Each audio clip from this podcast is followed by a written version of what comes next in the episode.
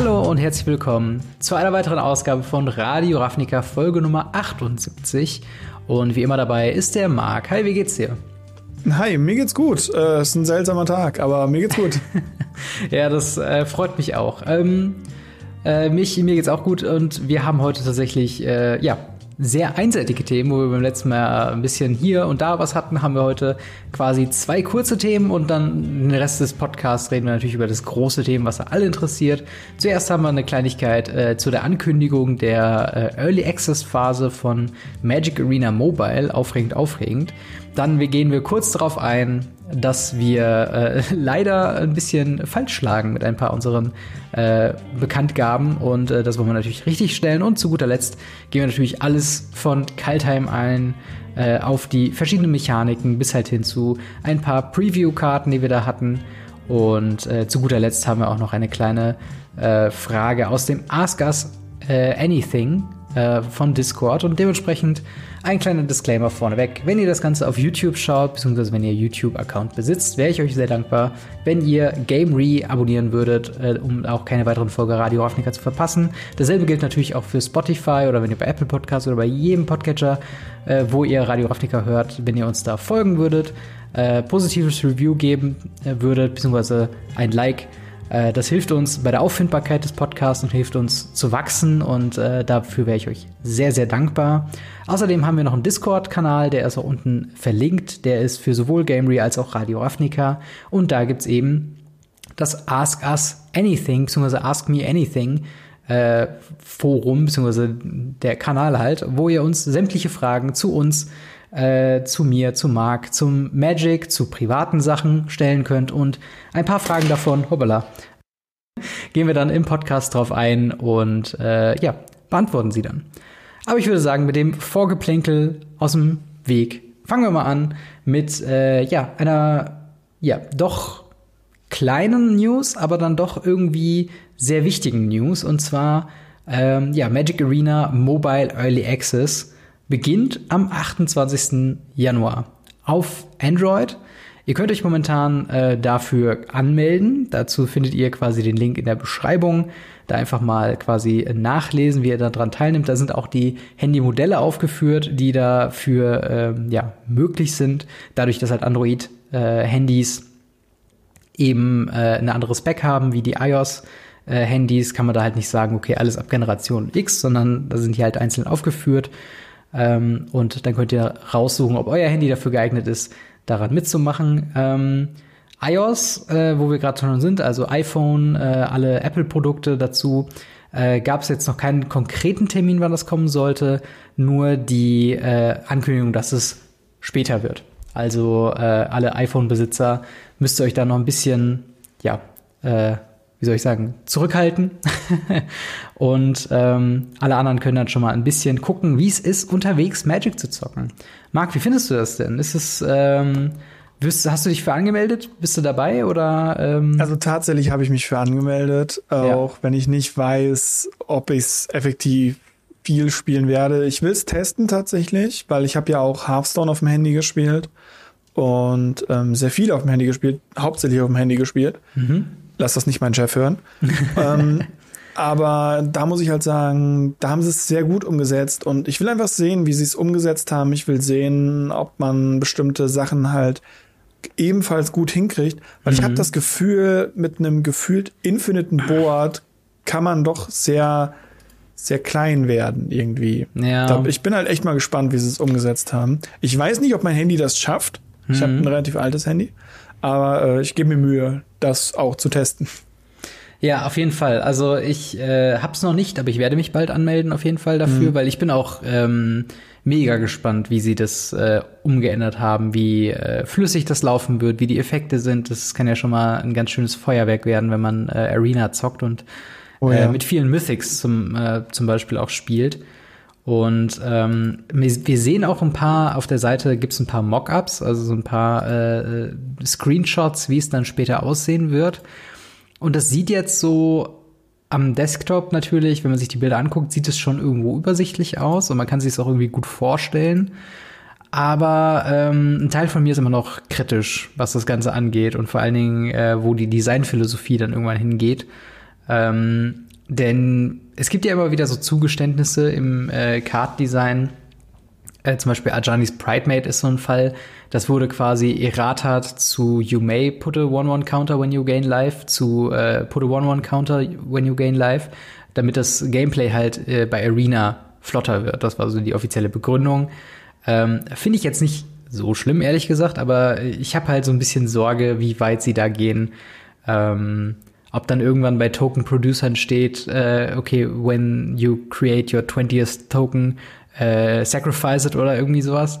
Ähm, das wäre halt echt schade, aber ähm, ich muss sagen, es ist der nächste logische Schritt für Magic Arena, oder? Also es ist schon so. Ja, auf jeden Fall. Es ist halt wichtig, dass sie diesen Markt aufmachen. Ja. Dafür wurde Arena designt, um diesen Markt zu brechen, mhm. meiner Meinung nach. Und ähm, ich denke tatsächlich, dass es wichtig ist, dass sie das machen. Was du gerade eben sagtest mit dem, mit dem Zugeständnissen, das finde ich halt ganz schwierig. Klar mhm. müssen, müssen die gemacht werden irgendwo, aber das würde auch dazu führen, dass auch die Game-Philosophie sich in Paper ändern könnte. Dass mhm. man dann sagen könnte, okay, wir lassen einfach die May-Effekte vorne rein sein. Und das sehe ich als sehr schwierig an, aber ob ja. sie es machen, wissen wir ja nicht. Ja, das stimmt. Also es ist alles auch nur Mutmaßung. Es gab jetzt keine Ankündigung oder so davon, dass man in die Richtung gehen möchte. Ähm, es ist halt wirklich, äh, man muss einfach schauen, wie es halt funktioniert. Also ich bin Minimum neugierig. Ich äh, denke immer noch mit, ähm, ja, mit frohem Mute, sag ich jetzt mal, äh, an die Zeit zurück, wo äh, auch Magic Arena noch in der Beta war, wo Xalan ja, noch ganz stimmt. frisch war und äh, man ähm, da ganz, äh, wo die ganzen Sachen auch ganz grob aussahen und so weiter. Das ist halt immer eine spannende Phase, wenn sich so ein Spiel entwickelt. Und ähm, ja, ich bin gespannt, ob es funktionieren wird und vor allen Dingen, ähm, ob, also sie müssen es ja auch schon so umsetzen, dass alle Modi dann auch drin sind, oder? Also ich glaube, alles andere wäre auch ein bisschen, bisschen komisch, ne? wenn man jetzt zum Beispiel nur Best of One spielen könnte äh, oder sowas. Das wäre keine Ahnung. Also so ein bisschen fühlt es sich naja, ja man so meldet sich auf eine Beta an. Ich glaube, ja. Du kannst nichts Besseres in der Beta machen, als nur Best of One Standard durchzuführen, ja.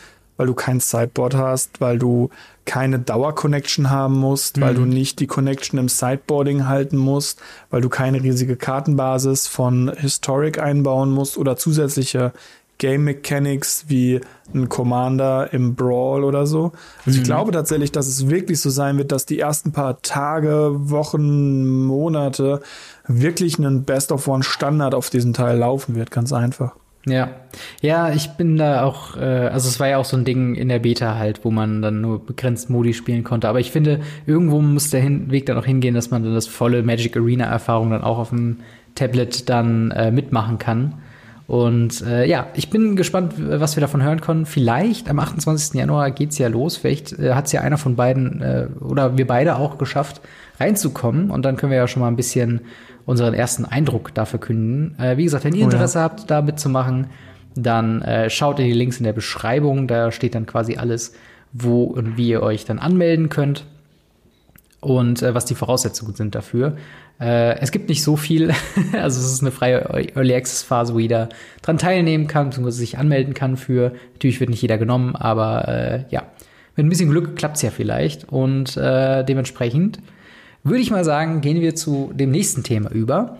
Äh, ein Thema von, ähm, wie soll ich sagen, ein Thema vom Versagen im weiteren Sinne, wenn man es grob aussprechen will, äh, und zwar Punkte, wo wir falsch lagen. Ähm, wir versuchen natürlich immer quasi alles mit äh, ja, Quellen zu belegen, beziehungsweise zu sagen, okay, ähm, die und die Sachen haben wir da und daher, wir wollen keinen Quatsch erzählen. Doch jetzt gerade äh, in den letzten Wochen sind nur zwei Sachen passiert. Zum einen haben wir fälschlicherweise, äh, ich glaube in der letzten Folge war es, sehr laut verkündet, dass Time Spiral Remastered auch für Arena erscheint.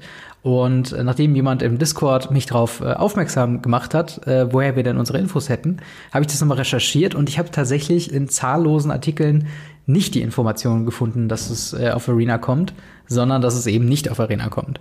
Und äh, meine Verwirrung kam daher, dass ich das gelesen habe in einem State of the Game, habe ich zum ersten Mal von Time Spiral Remastered so richtig gelesen. Und in dem Sinne hat mein Gehirn irgendwie verknüpft, okay, Arena und äh, Time Spiral Remastered. Und irgendwo habe ich dann die Verbindung gemacht, äh, die im Endeffekt nicht wahr ist. Äh, dementsprechend Time Remastered ein reines Paper-Produkt, was aber auch heißt, dass es das erste Remastered Paper-Produkt sein wird. Ändert das irgendwie was in deiner, äh, in deiner Wahrnehmung oder in deiner Vorfreude für Sparrow Remastered? Ich hoffe nicht. Ich hoffe, dass sie es genauso machen, wie sie es auf Magic Arena und ja auch eigentlich schon auf Ma äh, Magic Online gemacht haben. Es gab ja auch auf ähm, äh, Magic Online sowas wie Vintage Remastered, Vintage Master und so mhm. ein Quatsch. Und ähm, ich hoffe einfach, dass sie das genauso durchziehen und dass das großartig wird im Paper, weil wir haben immer danach gebrüllt, diese ähm, Remastered Sets auch mal in, in Paper zu bekommen. Mhm. Diese Reprint Sets könnte man so sagen. Ja. Ähm, ich hoffe halt, dass sie es nicht daneben setzen, wie ja. sie vieles daneben setzen.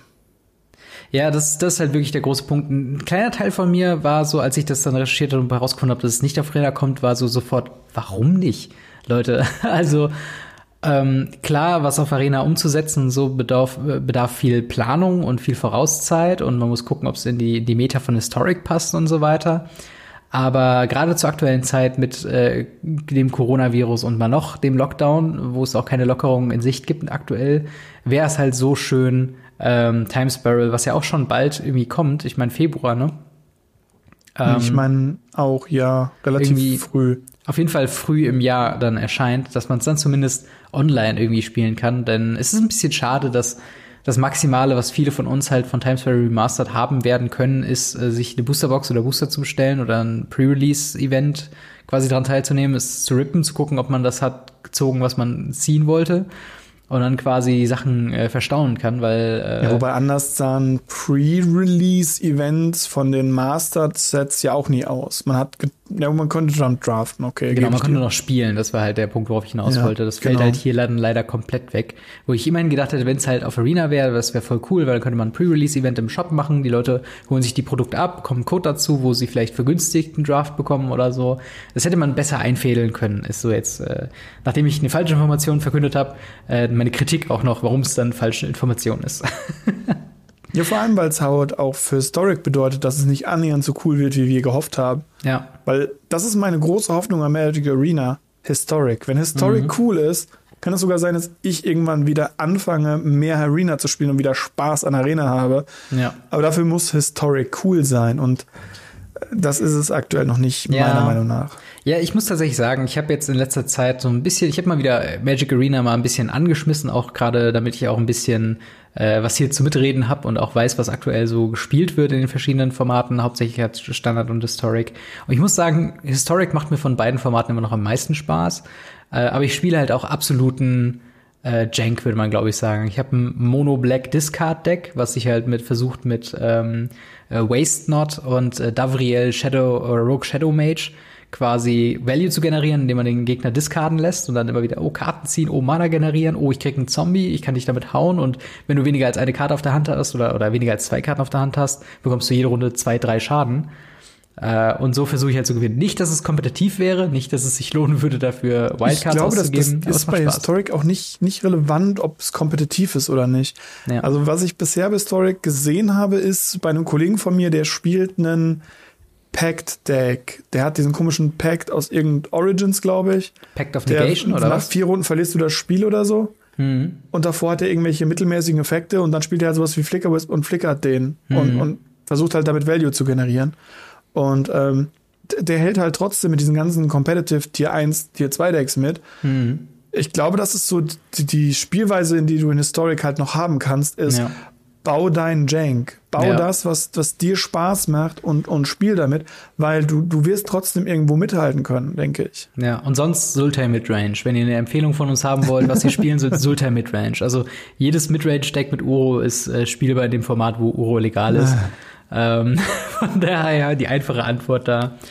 Ähm, aber äh, zum zweiten Thema, wo wir falsch lagen, und zwar äh, haben wir fälschlicherweise behauptet, und das ist jetzt auch jedem klar, der die Spoiler-Season äh, verfolgt hat, Snow ist in Kaltheim. Ähm, was ja so ein Hin und Her war, wir haben am Anfang noch ein bisschen gemutmaßt, boah, es wäre irgendwie Quatsch, wenn in Kaltheim kein Snow war. Dann gab's diese, äh, diesen, diesen Early Leak über ähm, die äh, Foretold Commander Decks, die ja auch mit ähm, Kaltheim wieder rauskommen, die 20 Euro Decks oder 20 bis 25 Euro Decks. Und da gab es halt ein Mana-Symbol, wo dann relativ früh von Woods of the Coast gesagt wurde, okay, wir zeigen euch die Karte und ihr seht, dass es ein Null ist und kein Snow-Symbol. Ähm, was viele Leute, und da sind wir tatsächlich nicht die einzigen, ähm, dann interpretiert haben als eine äh, äh, Information so, es wird kein Schnee in dem Set geben, aber was sie meinten, es wird keinen Schnee in den Commander-Decks geben. Äh, was eine relevante natürlich Unterscheidung ist, wenn wir jetzt hier über äh, Kaltheim-Previews reden. Äh, dementsprechend natürlich, Schnee ist in Kaltheim und ich würde sagen, das bringt uns dann auch direkt in die Kaltheim-Mechaniken. Ja, Schnee ist wieder da. Was sagst du dazu? Ich, ich liebe Schnee. Ich, ich liebe Schnee. Ich wünschte, wir hätten dieses Jahr welchen gehabt. Aber äh, ich, ich finde die Snow Mechanics sehr cool. Ich weiß, dass viele Leute äh, gerade die Snow Mechanic aus Modern Horizon als zu stark ansehen, hm. größtenteils. Ich glaube, Astrolabe ähm, ist ja die, äh, ja, die Karte, die mal alle auch sagen. die äh, Kotel, die einfach einen eine ja. Baleful Strix mit Flash ist. Oder eben äh, Dead of Winter, was einfach ein Boardclear ist, nur dass deine Snow Creatures das überleben. Mhm. Und das hat zu ganz vielen Problemen geführt, wenn so ein Astrolab, was ein Elch geworden ist, trotzdem noch ein Snow-Kreatur ist, weil ja. sie halt vorher ein Snow-Artefakt war und dann Dead of Winter überlebt. Das hat im Modern Probleme gegeben, das gibt im Legacy immer noch Probleme. Im Commander glaube ich es nicht, aber äh, ja. Hm. Die ganz alten Sachen haben halt ganz wenig mit Snow gearbeitet. Ähnlich wie jetzt auch meiner Meinung nach in Kaltheim. Sie haben in Kaltheim einen sehr schönen Weg gefunden, Snow zu benutzen. Mhm. Weil sie haben zwar diese Snow-Symbolik drin, also mhm. bezahle hier Snow Mana für, was sie auch schon in, wo war das erste Mal, wo sie es richtig, äh, in dem Cold Snap? vergessenen Set, ich vergesse es schon wieder. Also meinst du, dass das quasi äh, das Cold dritte Eisblock-Set, das meine ich, das vergessene ja. Set, genau. Ja. Da waren ja auch schon Snow Mana-Symbole drin. Ja. Also das erste Mal, soweit ich weiß. Mhm. Und ähm, da war es dann halt so, dass sie hier diese wieder drin haben. Ich mag diese Snow-Symbole, weil sie eben ein bisschen von, von dem Color Pie loslösen, weil du halt relevant Mana benutzen kannst, aber es muss Snow sein, was halt ganz schön ist. Mhm. Aber sie haben halt nicht das, was sie vorher hatten mit, äh, ja, wir zählen pur Snows auf dem Board und dann passiert was, Nein, nein, also doch, zum Teil haben sie es auch, aber nicht mhm. ganz so krass wie beim letzten Mal. Ja. Was sagst du zu den Snow-Covered äh, Basic Lands? Äh, vom, vom Stil her sind die natürlich jetzt nicht Full Art wie die aus Modern Horizons und auch nicht, ich glaube, im alten Border waren die ursprünglichen Snow-Covered ähm, Basics. Jetzt haben wir so, ähm, es ein, gibt so welche, Es gibt welche in New Border, es gibt welche in Old Border, mhm. es gibt welche in Full Border, also Full Border, also Full Art. Full Art, ja. Und ich habe richtig Bock auf hier die Snow Coverts. Nee, die sehen Einfach schon nice nur, aus. Ich, ich bin ja eigentlich nicht so der Vollfan, aber ich habe die Hoffnung, ich habe die minimale Hoffnung, dass sie nur das Äußere, dieses, diesen Frost-Effekt außen mhm. gefoilt haben und innen das Mana-Symbol nicht. Mhm, das wäre nice. Ich habe die minimale Hoffnung, dass das richtig geil aussieht. Ich weiß es halt nicht. Ja. Ähm, ansonsten würde ich auf jeden Fall immer wieder zurück zu den äh, Full Arts gehen, auch mhm. weil ich die besser. Ich mag einfach Full Art Lands. Ja, oder, oder muss ich leider zu meiner Schande zugeben, ich finde auch die Secret Layer Snow Covers echt hübsch, ja. aber die kann man nicht mehr bezahlen. Ja, die Winter Wonderland, die waren ja im ersten äh, Ding mit drin. Und ähm, ja, ich, ich finde es ähm, ich find's auch interessant, gerade für Standard und für äh, Formate, die bisher nicht Snowmaner hatten. Denn äh, gibt es jetzt eigentlich noch einen Grund, quasi keine Snow-Covered Basics zu spielen? Das hat ja keinen Nachteil im eigentlichen Sinne, oder? Das, also es gibt natürlich Kreaturen, gerade auch, die sind sogar modern legal, äh, die Snow-Covered Landwalk haben. Die spielt nur niemanden. Hm, okay, krass. Auf der anderen Seite bist du dann natürlich, sobald du Snowland spielst, auf diese kleinen äh, Länder dann gesetzt. Also du musst diese Basic Land spielen, die dann jeder spielt. Mhm. Es gibt äh, in Legacy tatsächlich einen Grund, äh, Snow-Covered und nicht Snow-Covered zu, zu splitten. Mhm. Ähm, aber, und auch im Commander gibt es tatsächlich mit der, oh, wie heißt denn diese Linse? Planetar Lens, Overplanetar Lens äh, oder sowas. Ja, ich glaube, ich weiß, was du meinst, ja. Wo du halt für, für drei Mana das Ding spielst, danach ein Snow, äh, ein Land exilst und alle auf dem Feld machen auch so viel Mana, äh, doppeltes Mana von diesem Land mit dem Namen. Mhm. Und da waren die Leute früher ganz, ganz pfiffig und haben selber nur Snowlands gespielt, weil es hat ja niemand Snowlands gespielt und dann haben nur die eigenen Länder doppeltes Mana gemacht, mhm. weil da steht ja Snow-Covered Swamp und nicht Swamp. Ja, klar, das ist dann so eine kleine Regelumgebung äh, quasi. Ne? Ja, genau. Und ähm, da weiß ich jetzt nicht, ob es da noch andere Sachen gibt, die da auch noch Bedingungen drauf haben. Ich glaube, ja. es, es macht nicht viel Unterschied Und ich hoffe einfach, dass es mehr Leute gibt, die mehr Snowmanner spielen, weil ich, mhm. ich, ich mag Schnee. ja, ich muss sagen, von meiner Warte aus, ich muss sagen, ich finde es ein bisschen problematisch in gewisser Weise, quasi Strictly Better Basic Lands zu releasen, gerade in Standard. Ähm, weil wir haben nur so eine schöne Varianz an verschiedenen Basic Lands. Wir haben verschiedenen äh, Full Art Lands allein im Standard jetzt. Wir haben die Theros Full Arts, wir haben die Zendika Rising Full Arts. Full Arts vielleicht von vorigen Sets, die die Leute gerne noch spielen. Und äh, quasi jetzt reduziert zu werden, im schlimmsten Fall auf die neuen Basic Snowcover Lands ähm, von jetzt dem Set, einfach nur, weil es quasi aus einer, aus einer Spike-Perspektive oder aus einer, ähm, ja, wenn man gewinnen will, Strategie quasi einfach kein, also es macht keinen Unterschied und im besten Fall hat es halt ein, eine Upside in gewisser Weise. Ähm, weil der Gegner könnte damit rechnen, wenn man zum Beispiel Mono Red spielt und man spielt Snow Covered Mountains, dass man dann vielleicht sowas wie Frostbite spielt, ähm, die quasi mit, wenn man es mit Frostmana bezahlt, mehr Schaden macht im Endeffekt. Äh, oder das war ja drei Modern eine ganz beliebte Strategie, selbst wenn man keine Astrolabs gespielt hat, Snow ja. Basics zu spielen, damit der Gegner denkt, man spielt Astrolabs und damit automatisch um mehr Karten herumspielt aus verschiedenen Farben, hm. die man gar nicht spielt. Ja. Ja, eben, das ist halt genau der Punkt. Und ähm, das ist halt so ein bisschen was, wo ich denke, äh, ich weiß nicht, ob das so cool ist eigentlich. Ähm, aber gerade Frostbite, wo wir gerade schon dabei sind, ein Beispiel, was auch in dem Artikel zu den Mechaniken äh, genannt wird, äh, ist ein, wie ich schon meinte, äh, eine Einmana Snow Instant. Das ist übrigens auch was Neues, äh, dass es jetzt Snow Instants und Snow Sorceries gibt. Ähm, und äh, Frostbite sagt, Frostbite deals 2 damage to target creature or planeswalker. If you control 3 or more snow permanents, it deals 3 damage instead. Also quasi ab Turn 3, wenn man nur Snow Basics äh, äh, spielt, könnte das eigentlich schon dann ein Lightning Bolt sein, in gewisser Weise in Standard, oder? Ja, er geht ja nicht ins Gesicht. Stimmt, ja, ja, okay. Das ist ein großer Unterschied, ob ein roter Zauber ins Gesicht geht oder nicht. Ja. Aber ähm, diese, diese Bedingung mit den drei Snowlands, ich glaube, es gibt auch gar nicht, wie gesagt, wie ich ja gerade eben schon gesagt habe, nicht so viele Karten, die die haben. Hm. Ähm, aber die ist sehr leicht erfüllt tatsächlich. Ja, allein halt durch die Mana Base eigentlich, ne? Äh, wie findest du es, dass es jetzt Snow Sorceries und Snow ähm, Instants gibt? Also die, die kosten in den, in den Mana-Kosten jetzt nicht explizit Snow, aber sie zählen halt als Snow-Karten, ja. was ich halt nicht weiß, ob das relevant ist. Und das ist halt etwas, was ich sehr strange finde. Mhm. Ich finde es super strange, dass sie einen, einen Supertyp praktisch an Instant Sorceries weitergegeben haben, ohne dass die Kreatur, äh, ohne dass der Zauber irgendwas davon hat. Mhm. Weil theoretisch hat dieser Spell nichts davon, dass er eben snow-covered ist. Ja. Er hat keine anderen Mana-Kosten, er hat keine anderen Ziele. Das Einzige, was passieren kann, ist, dass sie noch Kreaturen spoilern, die Schutz vor Snow haben. Hm. Aber ansonsten sehe ich da eigentlich keinen Vorteil drin. Der einzige Nachteil, den ich daran sehe, ist, dass ich jetzt andauernd gefragt werde, ob der Tamogolf nochmal plus eins plus eins kriegt. Spoiler, nein.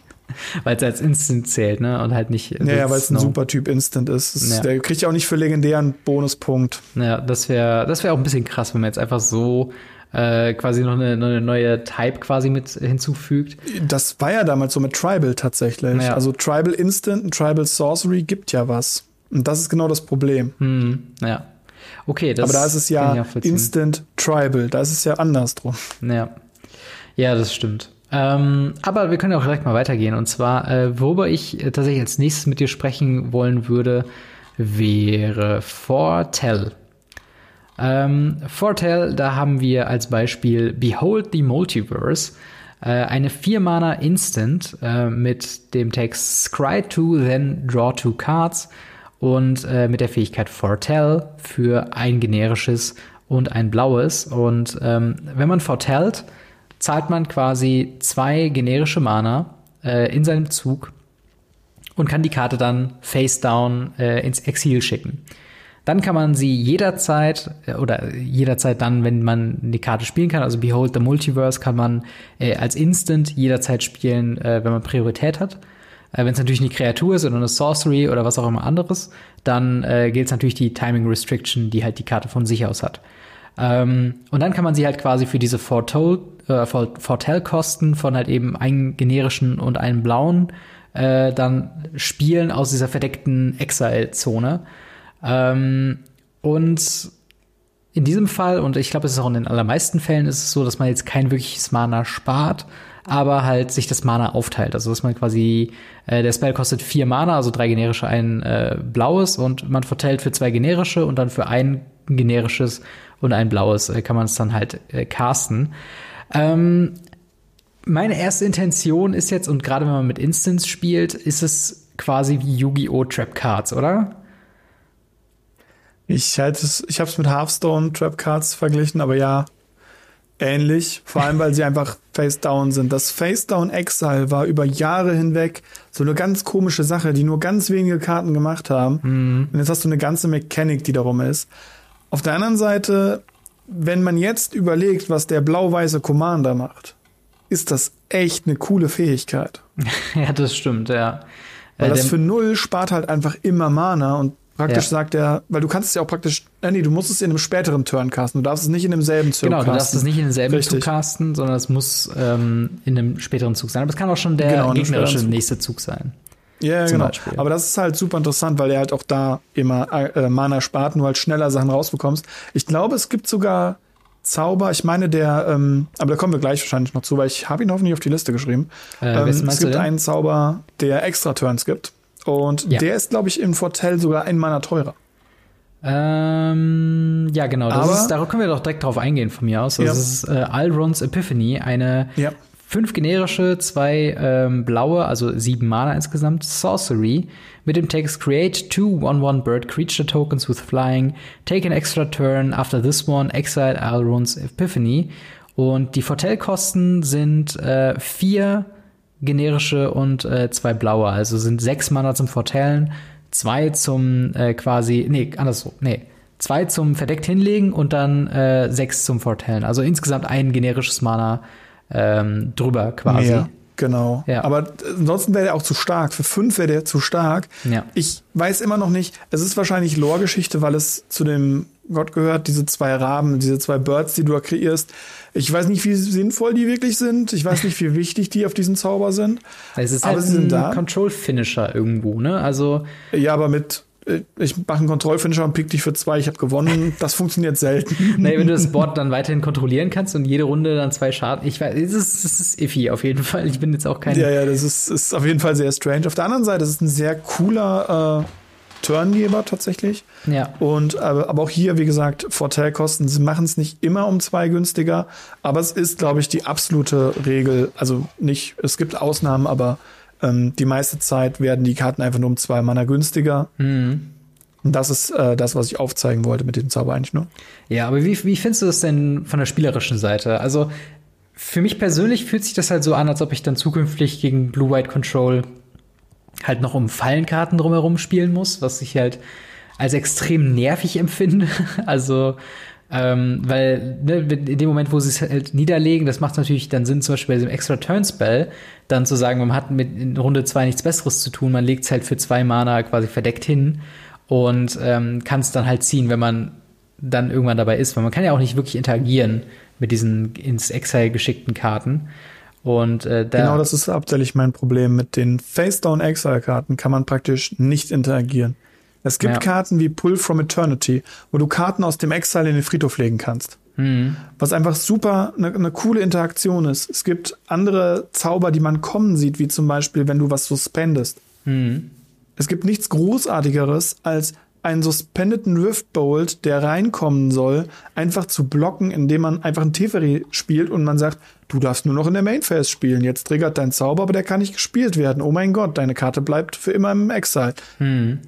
Aber das hier, die Karten zählen ja noch nicht mal zum Handkartenlimit. Ja. Ich möchte nicht gegen einen blau-weiß Kontrollspieler spielen, der sieben Karten auf der Hand hat und acht versetzte Fallenkarten. Ja. Und der hat 15 Karten zur Auswahl, wenn man es jetzt wirklich übertreibt. Aber das klar. kann passieren.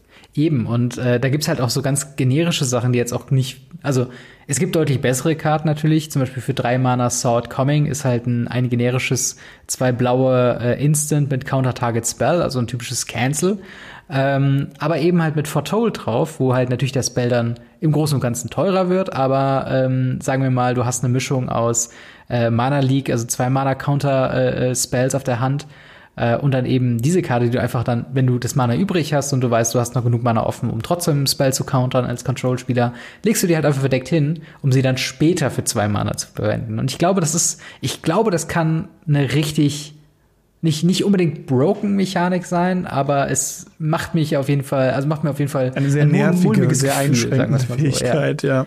Eben. Und ähm, auch dieser Vergleich halt mit, mit Yu-Gi-Oh! ist natürlich so ein bisschen ähm, schon so ein bisschen haha so gemeint, aber es ist halt wirklich so, dass du dann irgendwann ähm, im schlimmsten Fall gegen Control Deck spielst, was halt Finisher, Antworten, alles quasi vor sich liegen hat, alle Mana ungetappt hat, acht Länder ungetappt und dann trotzdem noch die Handkarten hat. Und im schlimmsten Fall, ähm, was heißt im schlimmsten Fall, für ihn dann oder für sie dann im besten Fall, äh, Cosmo Charger auf dem Feld hat.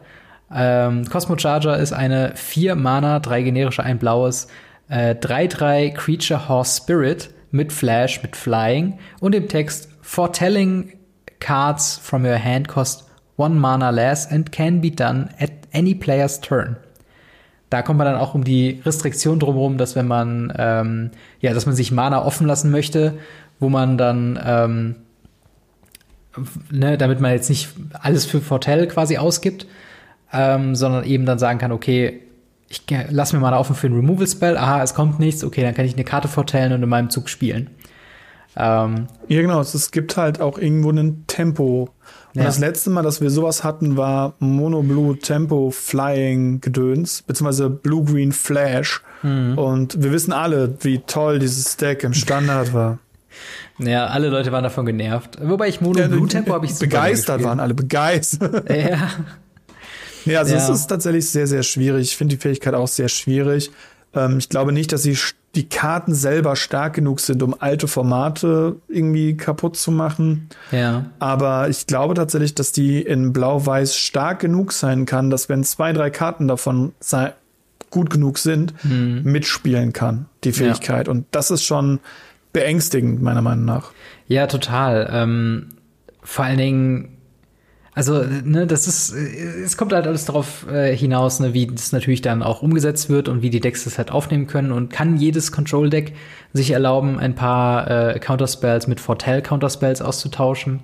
Äh, ist halt alles eine Frage, gerade für ältere Formate. Ähm, wird es auf jeden Fall spannend sein, das zu beobachten. Aber ich merke so ein bisschen, äh, ich weiß nicht so ganz, äh, ob mir diese Art des Spielens einfach gefällt. Ähm, aber eben natürlich. Aber es bringt mich mehr dazu, dass ich den blau-weißen Commander spielen möchte. Ich möchte meinen Commander rufen und sagen, ja. Set 5, go.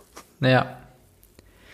Ja, das stimmt. Also der, der Fortell Commander, der macht sich da natürlich sehr gut damit. Wobei bei Commander ja schon wieder die Restriktion drin ist, dass du dann nur Karten aus diesem Set verwenden kannst, wenn du Fortellen willst. Oder wenn du das halt nutzen willst. Weil es gibt ja dann nur die aus dem Commander-Deck und dann eben die aus ja, dem Set. Klar, deswegen. klar, es sind weniger auf jeden Fall, aber ich, ich hab so Bock da drauf, das einfach so zu machen. das glaube ich. Plus er, er gibt ja auch noch weitere Value. Ja, das stimmt. Äh, es gibt auch noch vor allen Dingen weitere äh, Effekte, äh, ja. oder Mechaniken, die zurückgekehrt sind. Äh, zum einen Boast, ähm, eine Fähigkeit, die auf Kreaturen liegt, glaube ich, meistens hauptsächlich. Und, ist aber äh, nicht, nicht zurückgekehrt. Boast ist neu. Boast ist neu?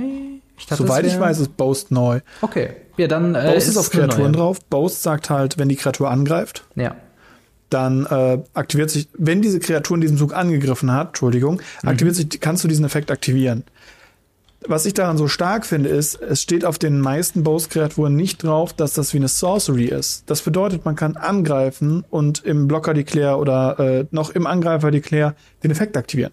Hm. Ja.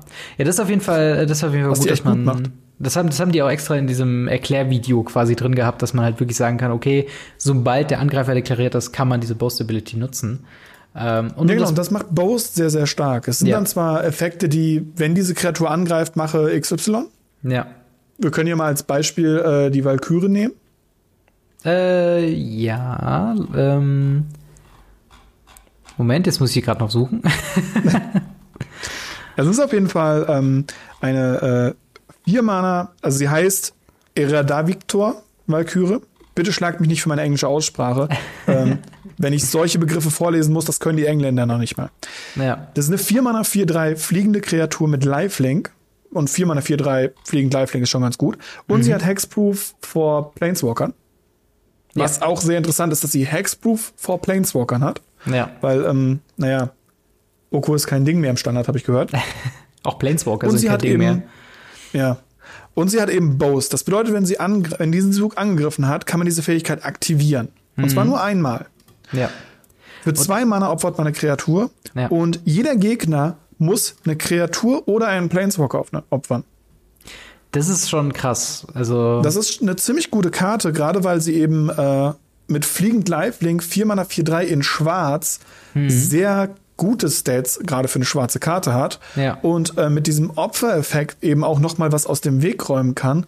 Man muss natürlich selber eine Kreatur opfern, da muss man natürlich ein bisschen drauf acht geben, mhm. aber das kann sie im Endeffekt ja auch jede Runde machen und wenn man ein paar Kreaturen to spare hat oder so ein so ein Token Generator, dann kann das mal ganz schnell sein, dass ihm dann einem das egal ist. Und dann hat man jede Runde den zweiten Effekt von Liliana of the Veil. Das ist ja. schon ziemlich mächtig, denke ich. Auf jeden Fall. Vor allen Dingen, äh, da kannst du ja von dem Sacrificen selbst auch noch mal äh, was rausziehen, wenn du dann eben Oh ja, stimmt. Es gibt ja noch dieses Raktor Sacrifice.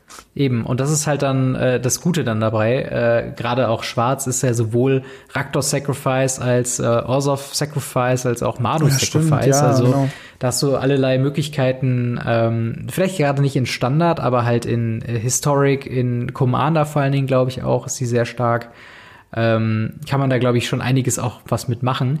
Äh, ganz kurz meine, meine, ähm, meine äh, Verwirrtheit mit der Mechanik, und ich dachte, dass sie schon drin wäre, ist, ähm, weil sie sehr ähnlich ist zu Raid, äh, was nämlich auch quasi eine Fähigkeit ist, die besagt, wenn eine Kreatur angegriffen hat, und dann muss es halt nicht die spezielle Kreatur sein, ähm, kann man die Fähigkeiten aktivieren, die dann auf der Karte draufsteht. Und da war ich halt kurz verwirrt, weil sie sehr ähnlich ist wie äh, die raid Ja, aber Raid ist, glaube ich, auf mehr auf Instance drauf, also mehr auch aufs Zaubern drauf.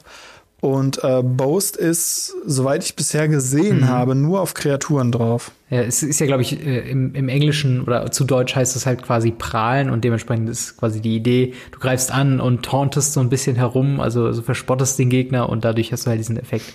Kreierst ähm, man 5-5 Drachen als Sport.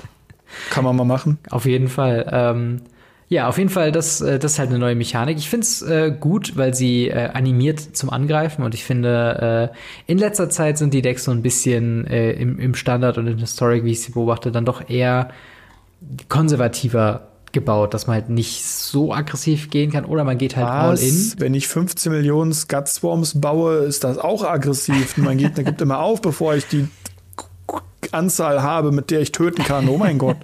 ja, man muss ja erstmal dazu kommen, quasi. ja, das stimmt auch wieder. Ja, aber äh, Boast auf jeden Fall eine Ability, wo ich auf jeden Fall sehr gespannt bin, ähm, wie sie dann spielen wird und halt auch schön zu sehen, dass sie dann einfach zu triggern ist. Also die Kreatur, wenn man unbedingt den Effekt haben will, wie jetzt bei dem äh, bei dem äh, Eradicator äh, Valkyrie, äh, wenn man quasi einfach nur einen Planeswalker loswerden will und kann man sogar in einen tödlichen Block quasi rein angreifen, nur halt diesen Effekt zu triggern quasi. Ja, man könnte auch sie selber opfern. Zum Beispiel, ja, stimmt, das geht auch, ja. Das, ist, das geht halt auch und deswegen, das, das macht die Karten halt echt cool. Ja. Ähm, jetzt aber eine Fähigkeit oder eine Mechanik, die zurückkehrt, sind Modal Double-Faced Cards. Mhm. Ähm, diesmal, also wir haben ja schon einmal, was wir wissen, die Pathway Cycle wird completed. Äh, das haben wir auch schon, glaube ich, direkt am Anfang erwähnt. Wir haben auch schon äh, über die, äh, ja, über einer der frühesten Modal Double-Faced Card oder MDFCs äh, gesprochen, und zwar Halva God of Battle, der auf der anderen Seite eine äh, Legendary Artifact Equipment ist.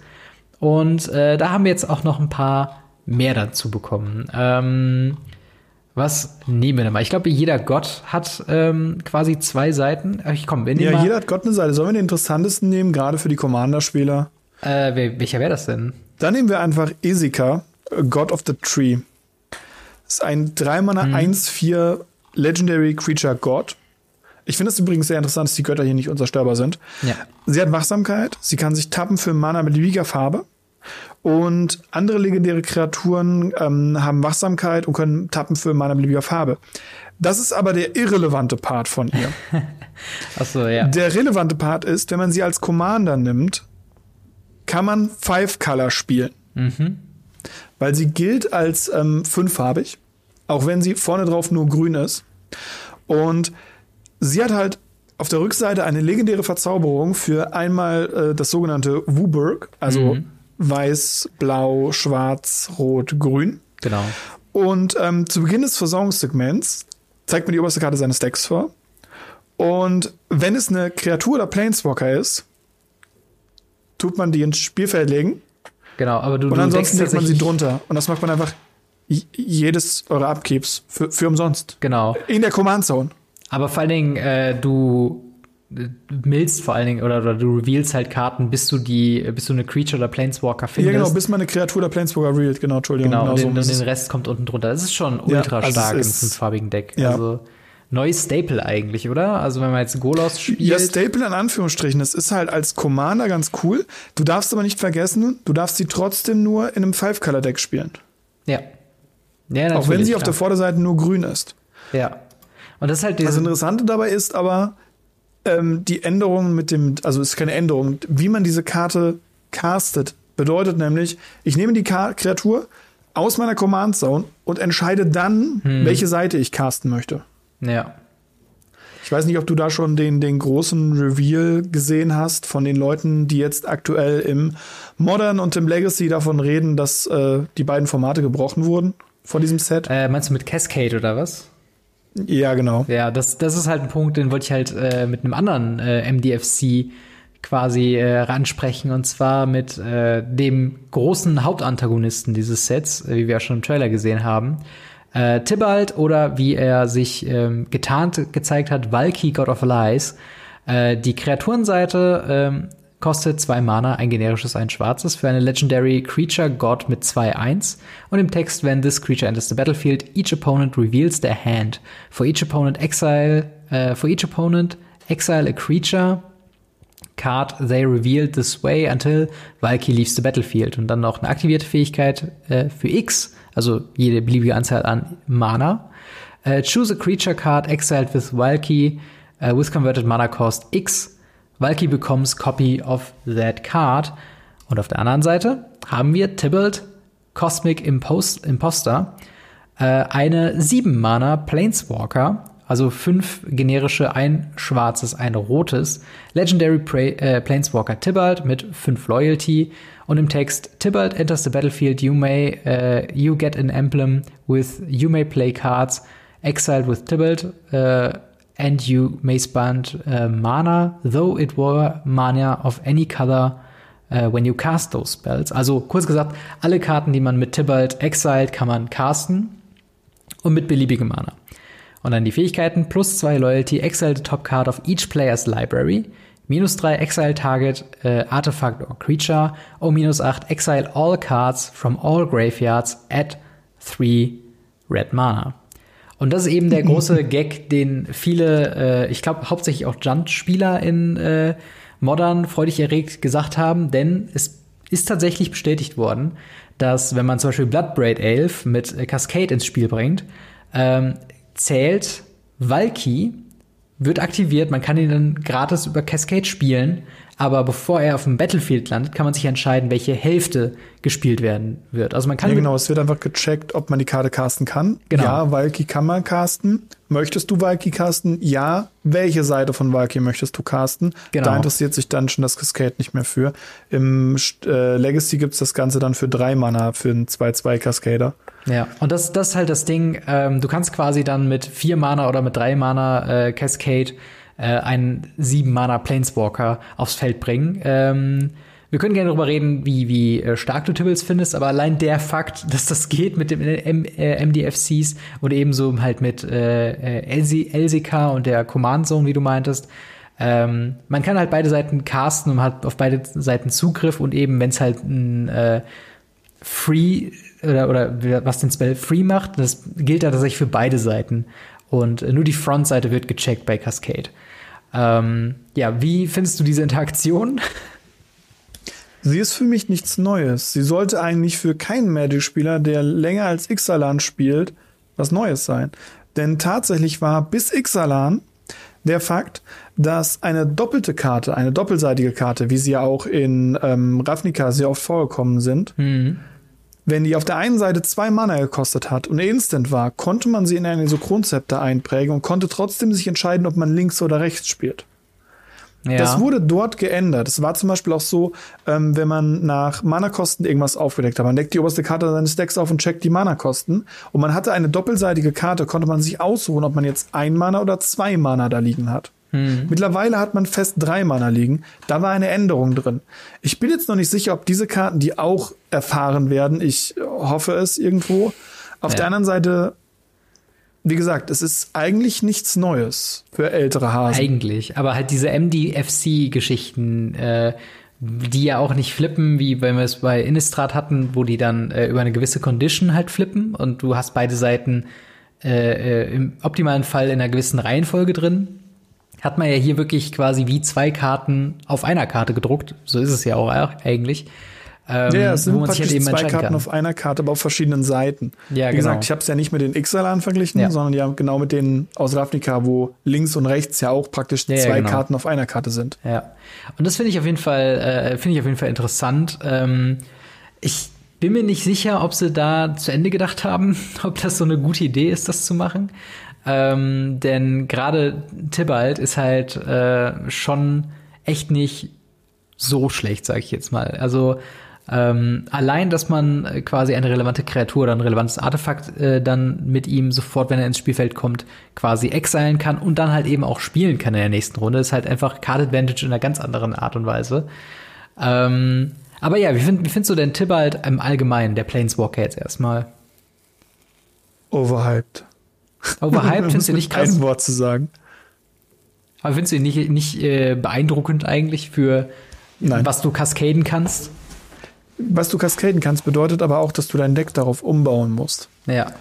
Jetzt, vielleicht ein Junt nicht. Ein Junt hat genug andere Hits, die es auch treffen kann. Hm. Aber den willst du ja nicht ziehen.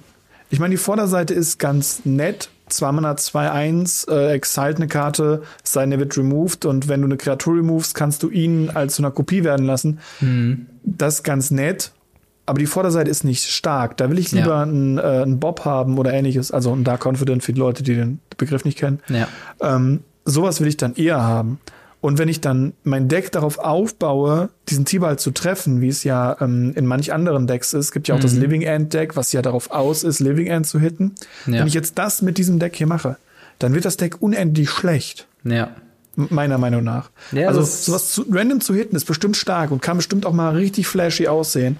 Aber die Konstanz dahinter sehe ich nicht. Deswegen finde ich Tibalt als, als Karte sehr overhyped. Es kann natürlich sein, dass ich mich da mega vertue mhm. ähm, und dass das super broken ist und alles funktioniert. Aber aktuelle Stand meiner Meinung nach ist, der ist super overhyped, weil das wird einfach entweder nicht konstant funktionieren oder das ganze Deck wird einfach nicht mehr konstant sein. Ja.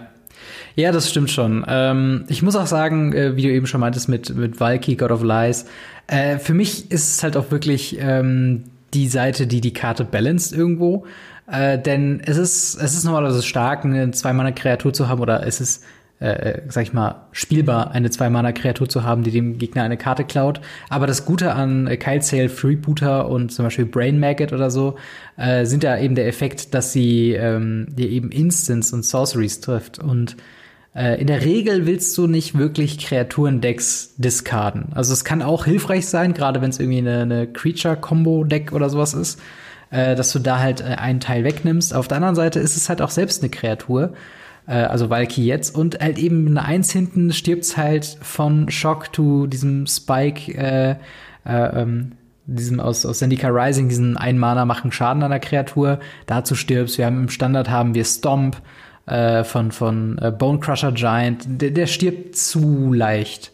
Und äh, ebenso würde ich halt sagen, ähm, diese Kopierfähigkeit die kann ganz nett sein, aber die sehe ich halt jetzt im Moment noch nicht so, dass man sagt, okay, äh, dafür lohnt es sich, diese Kreatur zu spielen, weil die Disruption, die die Kreatur bringt, ist meiner Meinung nach halt nicht gut genug und halt auch nicht ziel genug sicher, um da halt zu sagen, okay, dafür lohnt es sich, das irgendwie äh, gegen Control zu sideboarden oder halt gegen, gegen irgendein Deck zu sideboarden. Ähm, und halt die in der Regel, wenn man Removal in irgendeiner Art und Weise spielt, kriegt man den halt auch sehr leicht vom Feld wieder. Und äh, dann hat man im Endeffekt auch nichts dazu bekommen. Es wäre halt quasi. interessanter, wenn man die Karte dann äh, extra im Extra lassen würde, nachdem er sich in diese Karte ja. verwandelt hätte oder ähnliches. Aber selbst wenn man diese Karte da rein verwandelt in die Karte, die man genommen hat, mhm. kriegt der Gegner trotzdem seine Karte wieder, wenn hier die Karte das Spiel verlässt. Eben. Und das, das ist also, also gerade wenn man sich dann die, die anderen anschaut, wenn man das mit Halva zum Beispiel vergleicht, der ja auf der mhm. Frontseite auch relativ gut ist, oder selbst mit Esika, den wir ja gerade eben besprochen haben, mhm. die vorne drauf immer noch ein Mana-Dog ist. Das ist halt mhm. echt eine ganz andere Hausnummer ist. Im Vergleich auch zu den anderen Göttern, zu denen wir ja gleich noch kommen, sehr, ja. sehr schwach. Ja, genau. Äh, also ist halt ähm, so ein Mixed Bag, würde ich mal sagen. Also wenn man es irgendwie reincheaten kann durch halt äh, Valkys äh, CMC, dann ist es großartig, würde ich sagen. Also je nachdem, wie viel man halt natürlich vorher an, an Aufwand betrieben hat im Deckbau, beziehungsweise im, äh, ja, hauptsächlich im Deckbau eigentlich. Ähm, ist es halt ganz gut. Ich weiß auf jeden Fall auch zu schätzen, dass sie einen 7-Mana äh, Planeswalker auf eine 2-Mana Kreatur auch gedruckt haben, äh, weil das halt meistens das Problem mit 7-Mana oder 6-Mana Planeswalker aushebelt, dass man sehr, sehr lange braucht, bis man sie halt spielen kann. Und hier hat man immerhin zumindest noch eine 2-Mana 2-1, was nicht gut ist, aber es ist auch nicht komplett fürchterlich. Also man kann sie im Notfall in Early Game reinschmeißen, damit blocken und damit eben. vielleicht nicht sterben. Oder halt in Control äh, früh ein bisschen Druck aufbauen. Das ging ja, potenziell auch, auch. Also es ist, äh, ist auf jeden Fall noch eine spielbare Karte auf jeden Fall, aber ähm, ja, die, dieser Kaskade-Hype äh, oder diese Kaskade-Regelung ist tatsächlich schon das Spannendste, wie ich finde, an diesem Deck. Ähm, eben noch die anderen Mechaniken ähm, durch. Wir gehen jetzt nicht noch auf die restlichen ein, weil der Rest ist halt jetzt wirklich ähm, quasi alle alter Hut. Äh, Changeling sind wir schon drauf eingegangen, ist quasi, wir haben neue Kreaturen, die äh, den Creature-Type haben, Changeling und Shapeshifter, äh, die quasi jeden Kreaturentypen ausfüllen können. Interessant für die Party-Mechaniken, wenn ihr da noch ein Party-Deck bauen wollt. Äh, dann haben wir Sagen, die wiederkommen, ähm, wo wir vielleicht gleich auch ein, zwei eingehen werden. Äh, Vehikel, äh, die wir aus Kaladesh kennen, sind auch wiedergekommen. Jetzt natürlich äh, ja eher Wikinger-Vehikel, also irgendwelche. Da Schiffe, muss ich kurz einhaken, wie gut wir predicted haben. Wie gut wir predicted haben. Wir haben vor einem Monat, vor einem Monat haben wir schon gesagt, ja. da kommen bestimmt Boote. Ja, das es stimmt. Es kommen Boote. ja, das stimmt. Da habe ich gar nicht mehr dran gedacht, dass wir das tatsächlich predicted haben. Ähm, und ja, sonst haben wir noch so ein Tribal Subtheme und ähm, das, das wirkt halt schon echt sehr viel, äh, sehr viel vollgepackt mit den verschiedenen Sachen, weil äh, da kommen wir vielleicht am Ende nochmal im Fazit drüber, aber es ist schon sehr ja. viel, was da in diesem Setup geht. Ja, es ist sehr viel, aber es sind auch sehr viele coole Karten drin tatsächlich. Also ja. da kann man halt echt nicht drüber meckern. Äh, was für eine Karte würdest du denn gerne äh, mal besprechen? Was hast du denn da auf dem Schirm? Ich würde jetzt erstmal die, die anderen Götter durchgehen, weil ich finde, ja. die Götter machen einen Großteil der Mythics aus und ähm, vielleicht sollte man da halt auch drauf eingehen. Klar, können wir gerne machen. Wir können zum Beispiel über den, den wir auch schon gespoilert bekommen haben, danke Whiskys, äh, über Alrond reden. Ja, genau, dann äh, machen Weil wir das. war uns ja schon bekannt, dass ein, dass ein Alrund ein, äh, ein Gott kommt. als Alrund kommt. Ja. Und äh, ja, es ist halt Odin. Schon, ja. Ganz frei aus der Leber rausgesprochen, es ist halt Odin mit seinen Raben. Ja. Die Aber Karte, ähm, ist cool. Auf jeden Fall. Also die Karte ist auch wieder eine MDFC, das heißt, wir haben wieder zwei Seiten. Die Frontseite ist Alrund God of the Cosmos, ein 5-Mana 1-1 Legendary Creature God äh, in Mythic. Ähm, und dem Text äh, Alrund gets plus one plus one for each card ähm, in your hand and each foretold card on your exi in exile. Um, und dann doch den Text At the beginning of your end step, choose a card type, then reveal the top uh, two cards of your library. Put all cards of the chosen type in your hand and the rest of uh, the bottom of your library in any order. Die andere Seite ist äh, eine Leg auch Legendary Creature und zwar Haka Whispering Raven, zwei Mana Legendary Creature Bird mit 2-3, also zwei Mana 2-3 ist schon mal nicht schlecht. Äh, und Flying und whenever Haka Whispering Raven deals combat damage to a player, return it to its owner's hand and scry 2. Ähm, also auf der einen Seite haben wir eine 2 Mana 2-3 fliegend, äh, die quasi scryt, wenn sie hittet, aber dann auch auf die Hand wieder zurückgenommen werden muss. Auf der anderen Seite haben wir quasi einen Foretold Finisher, der größer wird mit jeder Foretold-Karte und jeder Karte in der Hand und der Karten zieht ohne Ende. Ähm, wie ist dein Eindruck von der Karte? Großartig. Ich äh, liebe ja diese ganze Geschichte um die Edda eh rum. Mhm. Und ähm, es ist halt einfach der, der Vogel, der halt einmal ausfliegt, um zu spähen mhm. und praktisch dann in sein eigenes Deck späht. Dann bekommt man den auf die Hand zurückgebounced. Dann spielt man den fünf Mana, die 5 Mana Kreatur und man weiß ja, was oben drauf liegt. Also man mhm. kann ihn mit Scryen entweder drauf oder drunter legen. Und wenn man Glück hat, kann man einfach zwei Karten oben drauf legen, kann dann zwei Karten ziehen und gibt ihn in seinem eigenen Endstep noch plus zwei plus zwei. Ja. Uff. ja, das ist, äh, das ist auf jeden Fall schon äh, krass. Also wie die, wie Halva hauptsächlich, äh, funktionieren beide Hälften ganz gut zusammen. Also man kann ja auch tatsächlich Aalrund auf der einen Seite spielen und HK auf der anderen Seite spielen, also dass man zwei Kreaturen hat. Äh, das geht. Oh ja, stimmt, man kann ja, stimmt. Die Legend rulen sich ja nicht gegenseitig. Ähm, ja. Und dementsprechend sind dann so Interaktionen, wie du sie sagst, auf jeden Fall möglich. Ähm, ich finde es tatsächlich nicht so uninteressant für ähm, potenzielle Control-Decks, denn ähm, die Stats von HK, also zwei Mana, zwei, drei, äh, sind schon ganz okay gegen Agro, würde ich sagen. Also es ist, glaube ich, eine Main-Deck-Möglichkeit. sehr stabil, ja. Ja, also einfach einen Blocker drin zu haben. Ich glaube tatsächlich zwei Mana, zwei, drei hatten wir bisher nur mit äh, hier Tomek, der äh, Dis Distinguished Advocate oder wie der heißt aus. Äh ja, es gibt noch ein paar mehr, aber die hatten dann immer irgendwelche Negativeffekte. Es gibt zum okay. Beispiel einen 203er, wo du eine Kreatur von dir selber bouncen musst, wenn du ah, den okay. spielst, den weißt. Ja. Und es gibt da schon ein paar Kreaturen, aber die haben meistens irgendwelche negativen Aspekte. Tomic hat äh, nur positive Aspekte. Ja, das ist auch eine sehr gute Karte, ähm, finde ich. Ja, und der Bird ist halt meiner Meinung nach echt der Wahnsinn. Vor allem, ja. weil der auch alleine funktioniert. Du, du kannst halt alleine mit ihm interagieren und ja, dann zahlst du halt jede Runde zwei Mann, um den wieder zu spielen. Mhm. Aber dann hat er auch sowas ähnliches wie eine Wachsamkeit.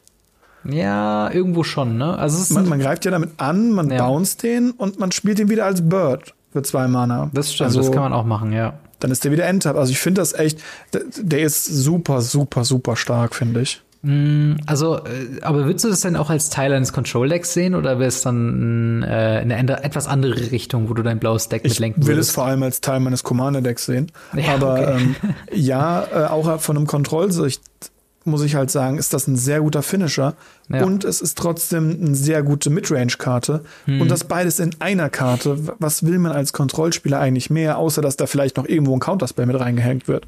Ja, das stimmt. Also es ist auf jeden Fall ein interessantes Kartendesign. Ich bin mal gespannt, also ich bin sehr, wirklich sehr gespannt, wie das Standard äh, nach Kaltheim aussehen wird.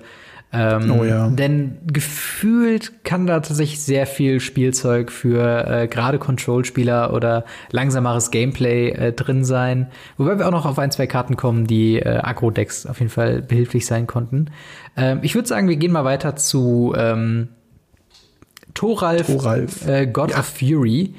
Äh, eine vier Mana, äh, zwei generische, zwei rote Legendary Creature God mit 5-4. Trample und dem Text Whenever a creature or planeswalker an opponent control is dealt excess non-combat damage, Toralf deals damage equal to the excess uh, to any target other than that permanent. Das ist auf der einen Seite und auf der anderen Seite ist es wie Halva ein äh, Artefakt Equipment und zwar Toralfs Hammer zwei Mana Legendary Artifact Equipment mit dem Text Equipped Creature has ähm, ein generisches, also zwei Mana, ein generisches und ein rotes aktivierte Fähigkeit. Tappen, unattached, Thoralfs äh, Hammer. It deals three damage to any target. Return Thoralfs Hammer to its owner's hand. Und Equipped Creature gets plus three plus one as long as it's, äh, as it's legendary. Und Equip kosten zwei ich merke, ähm, je mehr ich von den MDFCs vorlese, desto mehr geht mir die Puste aus. Dementsprechend. Kann ich verstehen. Soll ich das kurz übernehmen? Nee, alles gut. Aber was, wie findest du denn die Karte? Ich finde die Karte Hammer. Erstens ist es einfach Tor. Da sind wir uns alle einig. Ja, er wirft den Hammer. Klar. Es ist Tor. Der kommt sogar zurück. Ähm, ich habe jetzt schon keine Lust mehr, äh, meine Judge-Rolle zu erfüllen, wenn so mhm. Karten rumfliegen, weil jede zweite Frage wird wahrscheinlich sein, Judge, was ist Access Damage? Mhm. Weil die Leute wissen das einfach nicht, weil es, es gab es halt noch nicht so viel. Ja, erklär's mal gerade, was Access Damage ist. Es ist halt einfach Damage, wenn ihr eine 2 Mana 2-2 Kreatur habt und es, ihr schießt drei Schaden darauf, geht die Kreatur hinten drauf ja praktisch auf eine minus 1. Und diese minus 1 ist Access Damage. Ja. Also der restliche Damage. Ja. ähm, in der Trampelerklärung wird, glaube ich, auch erklärt, dass Access Damage auf die nächste Kreatur übergeht oder halt auf den Spieler. Ja, so kann man es quasi sich Und überlegen, quasi für, für Burn Spells quasi ein Trampel. Ja, genau, sowas in der Art, äh, weil sie halt ja, wobei es ist nicht richtig Trampel, es, es fügt ja nur einem, einem zu, oder? Nee, ah, nee irgendeinem äh, Target, irgendeinem Target. Any ja, okay, Target other than gut, that ja. permanent. Also, äh, wenn ihr jetzt quasi ein Einmana oder wenn ihr jetzt ein 1-1 habt oder ihr macht einen Lightning Bolt drauf, das macht drei Schaden, könntet ihr theoretisch damit noch zwei weitere äh, 1-1er mit, äh, mit einem Lightning Bolt quasi umhauen. Ähm, ja, stimmt. Und das ist schon Weil eine starke das auch nochmal Access Damage macht. Oh ja. Oh genau. Ja. Äh, und auch hier natürlich haben wir so ein bisschen die Interaktion wieder, wenn man beide Hälften auf dem Feld hat, mit äh, Thoralfs Hammer, ähm, den man dann unattachen kann von der Kreatur, die es schon equipped hatte, um drei Schaden eben zu machen. Ähm, da muss ich sagen, da finde ich es ein bisschen zu clunky, wie ähm, Thoralfs Hammer, also die Equip-Seite funktioniert.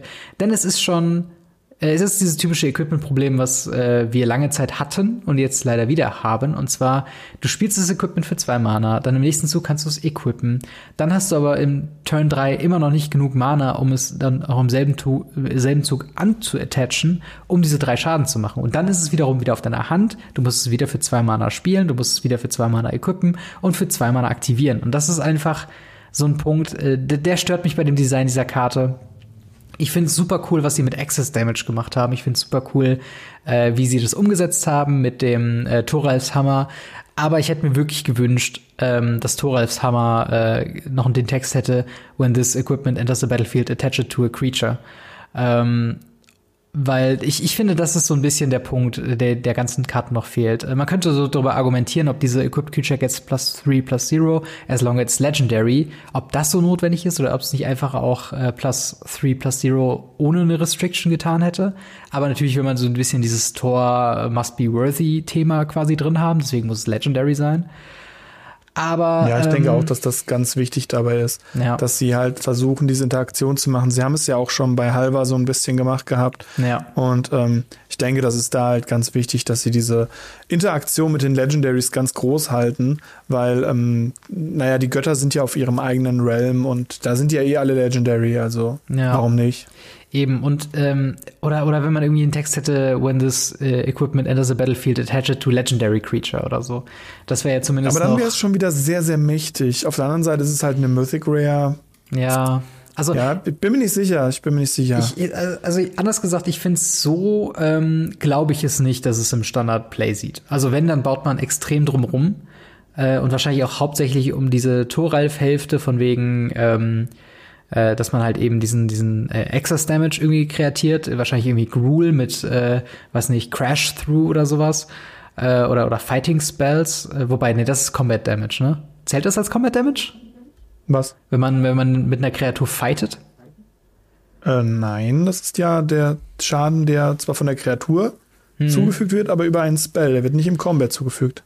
Okay, dann äh, damit wird's ja quasi funktionieren. Also vielleicht irgendeine Gruel Fighting äh, Deck könnte ich mir damit ja, vielleicht stimmt, vorstellen. Ja. Das könnte ganz gut funktionieren. Ähm, weil auch da gerade große Kreaturen natürlich sehr relevant sind. Ähm, ich glaube, Primal Might ist da so ein, so ein Kandidat. Ich glaube, die mit der Karte kann schon sehr krass sein. Ähm, aber ja, ich würde sagen, wir gehen mal ein bisschen weiter. Äh, wir sind nämlich schon ein bisschen spät im Podcast und ich glaube, wir schaffen nur noch so ja. ein, zwei Karten.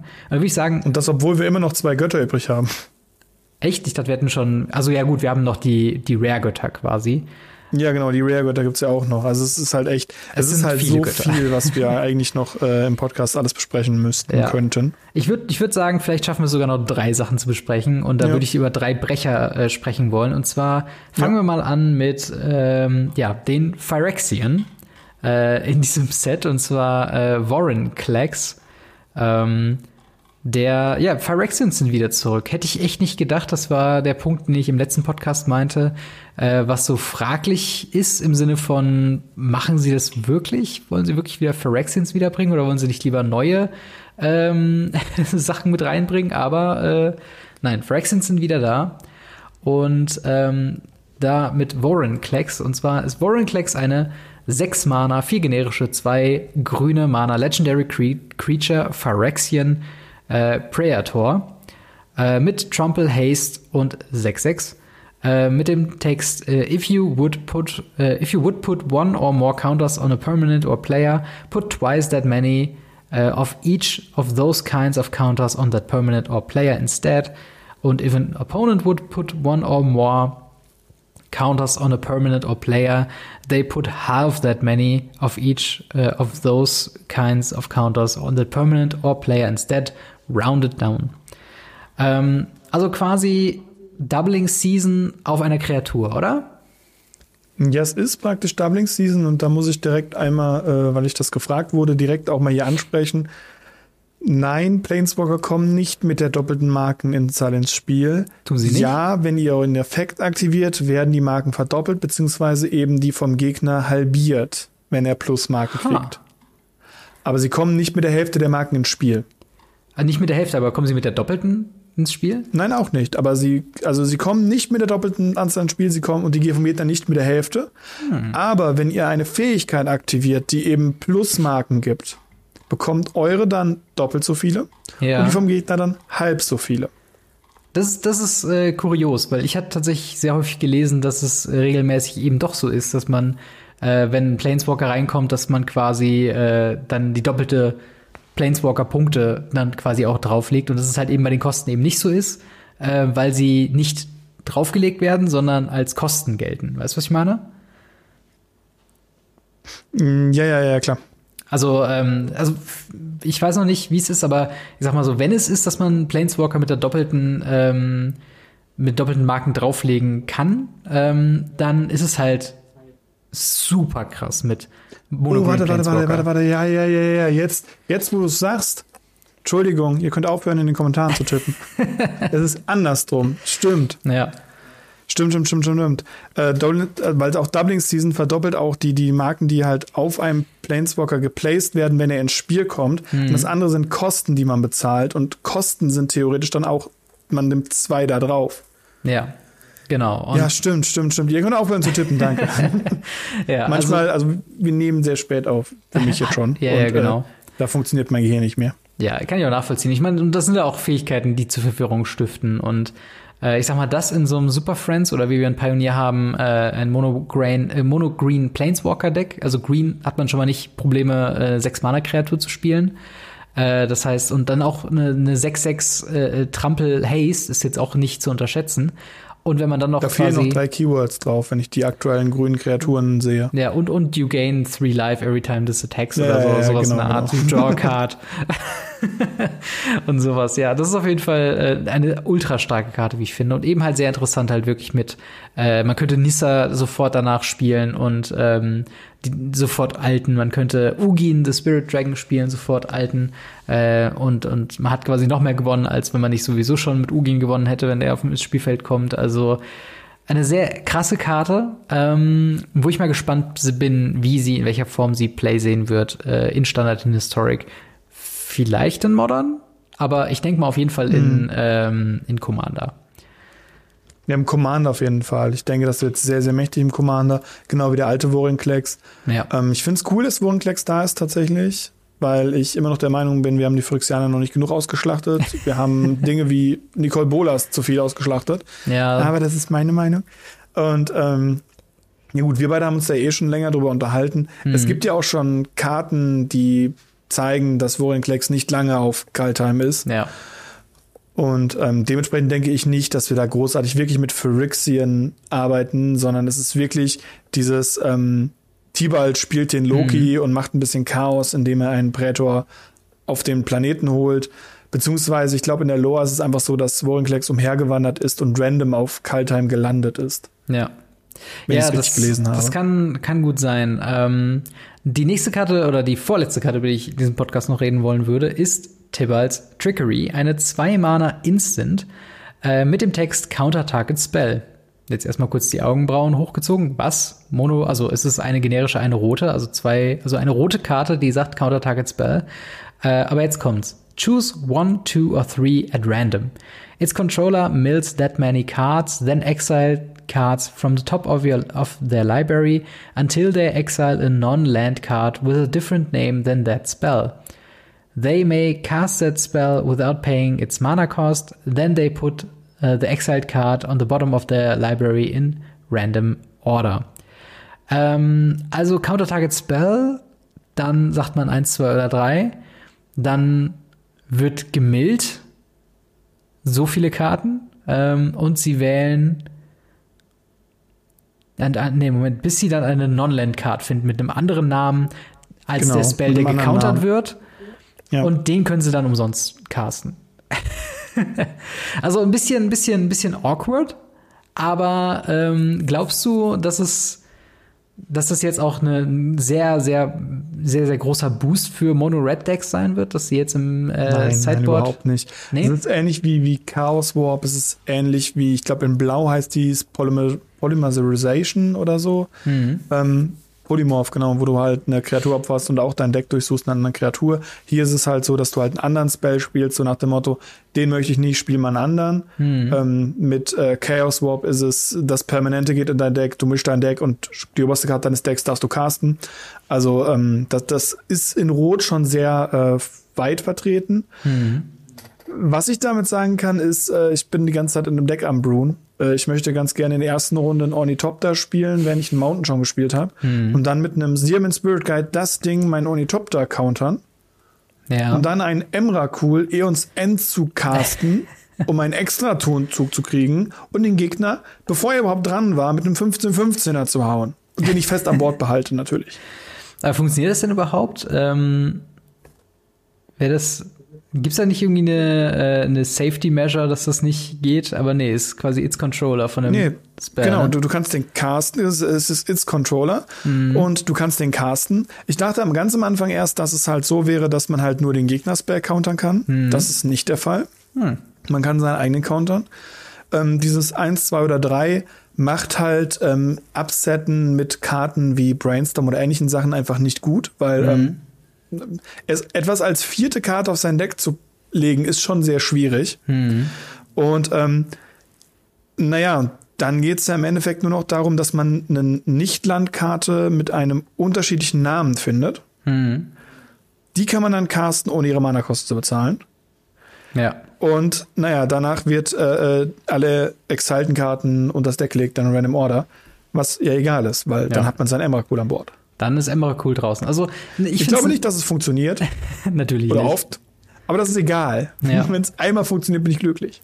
Auf jeden Fall. Also ich bin, ich bin mal wirklich gespannt, ob es nicht äh, vielleicht, also ich werde es auf jeden Fall vielleicht mal Mono Red ausprobieren im Standard, ob es nicht vielleicht doch eben für diesen, wenn es diesen einen kritischen Spell gibt, den man durchkriegen muss, ähm, ob nicht dann tatsächlich ein Counter auch mit dieser, sag ich mal, Downside, dass der Gegner dann random was anderes casten kann, nicht dann doch irgendwo äh, funktionieren kann. Ähm, ich bin mal gespannt. Ich bin mal wirklich gespannt, wie ähm, Tibalds Trickery funktionieren wird. Ich fände auf jeden Fall krass, äh, neben, ich glaube, Pyroblast ist und äh, Red Elemental Blast sind so die einzigen, wo man ja. dann sagt, äh, Counter-Target Blue Spell. Genau. Ähm, Finde ich auf jeden Fall äh, eine interessante Karte und äh, es war so ein What the fuck Moment im Sinne von was? Okay, einfach eine rote Karte Counter. sagt Counter Target Spell, wo sind wir denn hier? Äh, und ja, aber ich würde sagen, jetzt äh, kommen wir auch endlich mal zur letzten Karte. Und wie ich finde, die schon stärkste Karte im Set. Und zwar The World Tree. Uh, The World Tree ist ein Land. Uh, ein nicht legendäres Land, dazu kommen wir später noch. Uh, the World Tree enters the battlefield tapped und sie tappt für ein grünes Mana. Und dann, as long as you control six or more lands, lands, you lands you control have tap äh, add one Mana of any color. Und dann kann man für 10 Mana jeweils zwei von jeder Farbe von Magic, also weiß, blau, schwarz, äh, rot und grün, sie tappen und sacrificen und sich aus der Bibliothek jegliche Nummer von Gottkarten raussuchen, diese ins Spielfeld tun und dann die Bibliothek durchsuchen. Warum glaube ich, dass die Karte stark ist? Ähm, ich glaube, dass es jetzt äh, fünf Mana ähm, Decks doch recht leicht macht zu spielen in dem Format, wo The World Tree verfügbar ist. Wir haben schon so ein bisschen, äh, sag ich mal, drei Mana-Decks äh, schon auch gesehen, gerade so ein Historic und Pioneer mit halt vor allen Dingen halt Uro, als sie dann äh, legal waren, beziehungsweise in Historic sind sie ja noch legal. Ähm, und halt auch eben Omnath in Modern ist es, glaube ich, auch ein nicht relevanter äh, oder nicht ein zu verachtender Punkt, dass dort dieses Deck schon noch sehr weit oben in der Meta steht. Äh, diese Karte passt da wie die Faust aufs Auge. Ja, es ist ein Tabland, aber Uro packt eben auch Länder äh, quasi zusätzlich rein und da halt sowieso auch getappt. Ähm, und mit Uro und Growth Spiral und Co. kommt man auch recht schnell auf sechs oder mehr Länder. Und dann ist sowieso alles egal, weil dann haben wir quasi eine Chromatic Lantern, die alle Länder für alles tappen lässt. Und dann ist eigentlich nur eine Frage, wann hat man zehn Länder? Und äh, obwohl, wobei ich mir noch nicht mehr sicher bin, ob dieser Part so relevant ist. Für mich ist, glaube ich, hauptsächlich dieser Part relevant, dass man in der Mana Base äh, fünffarbige Deckstrategien mit hauptsächlich Grün irgendwo möglich macht. Ähm, bin ich da auf, dem falschen, auf der falschen Fährte oder findest du die Karte auch sehr stark? Ich finde die Karte sehr stark. Ich finde es sehr schade, dass sie nicht legendär ist. Ähm, ich ja. denke tatsächlich, dass dieses ähm, jede Mana macht Mana beliebiger Farbe, mhm. dass das super relevant wird, wenn ich so äh, Four-Color Omnat-Haufen sehe. Mhm. Ich, ich denke, das wird super relevant werden. Auf der anderen Seite muss ich sagen, diese Karte in einem 5-Color Götter-Commander-Deck mhm wo man dann auch ja die alten Götter, man kann ja jede Karte, man kann sogar das Schwein hm. aus äh, War of the Spark, weil es ein Gott ist, ein ja. Schweinegott, kann man damit ins Spielfeld bringen. Ja. Man kann kompletten 15 Götter aus dem alten Theros plus, ich weiß gar nicht, wie viele Götter im neuen Theros waren, es waren auch gefühlt unendlich viele. Ja, plus die, die äh, aus Amonkhet, die äh, alle, alle Götter, Loco, Lotus ja, stimmt, und die, ähm, die Scarab God Scarab und so weiter. God und sowas. Und ich dann auch weiß gar nicht, sind die, sind die Semigötter auch Götter?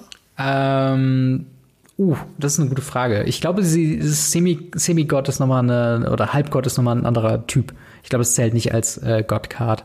Aber trotzdem, okay. ich meine, man könnte zum Beispiel auch Ketra, die normale Version aus Amonkhet und halt die God Eternal-Version äh, raussuchen, weil sie beide als ja. Götter sind. Ja, stimmt, die sind als Demigod. Aber ja, genau. Und, und da muss ich halt sagen, dass das sind, das, sorry, wow, was? Das, das, das ist super gefährlich für so Five-Color-Götter-Decks. Ja. Und ähm, ich glaube, die werden damit einen richtigen Boost kriegen, werden damit richtig viel Spaß haben. Ja. Für alle anderen Decks, die irgendwie Uro, Omnat, sowas in dieser Richtung spielen, die werden ihn einfach mit reinnehmen. Eben. Und werden einfach früher oder später einfach Mana beliebiger Farbe damit machen können. Das, das ist ja. super stark. Eben. Und äh, das halt eben, weil es halt so ein Free Roll ist in Uro Omnath Decks, äh, finde ich es, glaube ich, halt auch sehr, sehr, eine sehr, sehr starke äh, Karte. Und ich weiß noch nicht mal, ob dieser, wie gesagt, dieser Effekt, dass man Götter raussuchen kann, ist jetzt, glaube ich, in den Modern und Historic äh, alles, was nicht Commander ist, ist, glaube ich, irrelevant. Genau, ja. dann ist es halt eher irrelevant. Vielleicht packt man so zwei, drei Götter in den Formaten, wo man sagt, okay, dieser Gott gewinnt auf jeden Fall das Spiel, weil er ist unzerstörbar und geht nicht weg.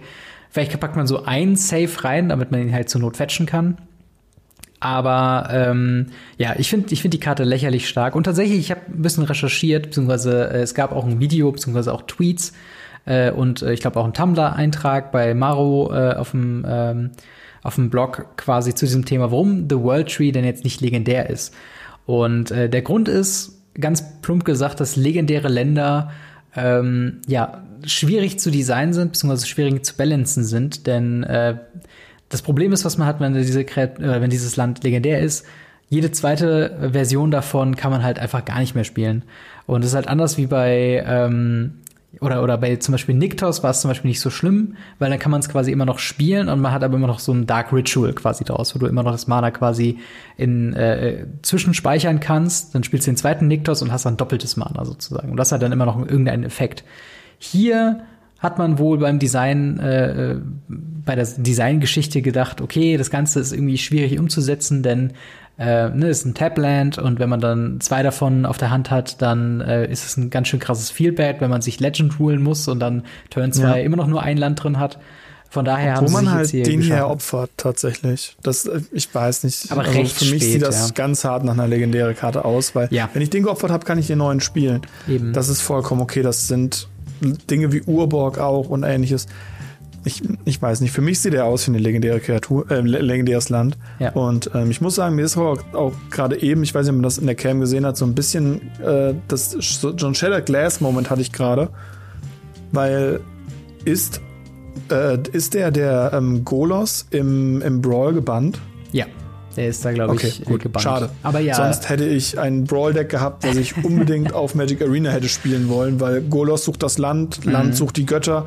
What the fuck? Ja, das auf jeden Fall. Also Golos ist aber auch in Commander, glaube ich, ein sehr starker Schade. Verfechter für Schade. The World Tree. Ähm, Aber ja, ich würde sagen, damit beenden wir unseren ersten Teil zu den äh, großen Previews von Kaltheim. Wir haben noch wirklich, wirklich viele vor uns. Äh, wir haben auch, glaube ich, noch oh, eine ja. Woche an, an Spoiler-Material, äh, quasi auch noch, was wir noch gar nicht wissen überhaupt.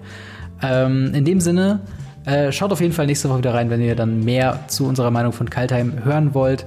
Ähm, die Ask Us Anything äh, Fragen, die verschieben wir jetzt einfach auf nächste Woche, weil wir schon sage und schreibe 20 Minuten drüber sind. Sorry dafür.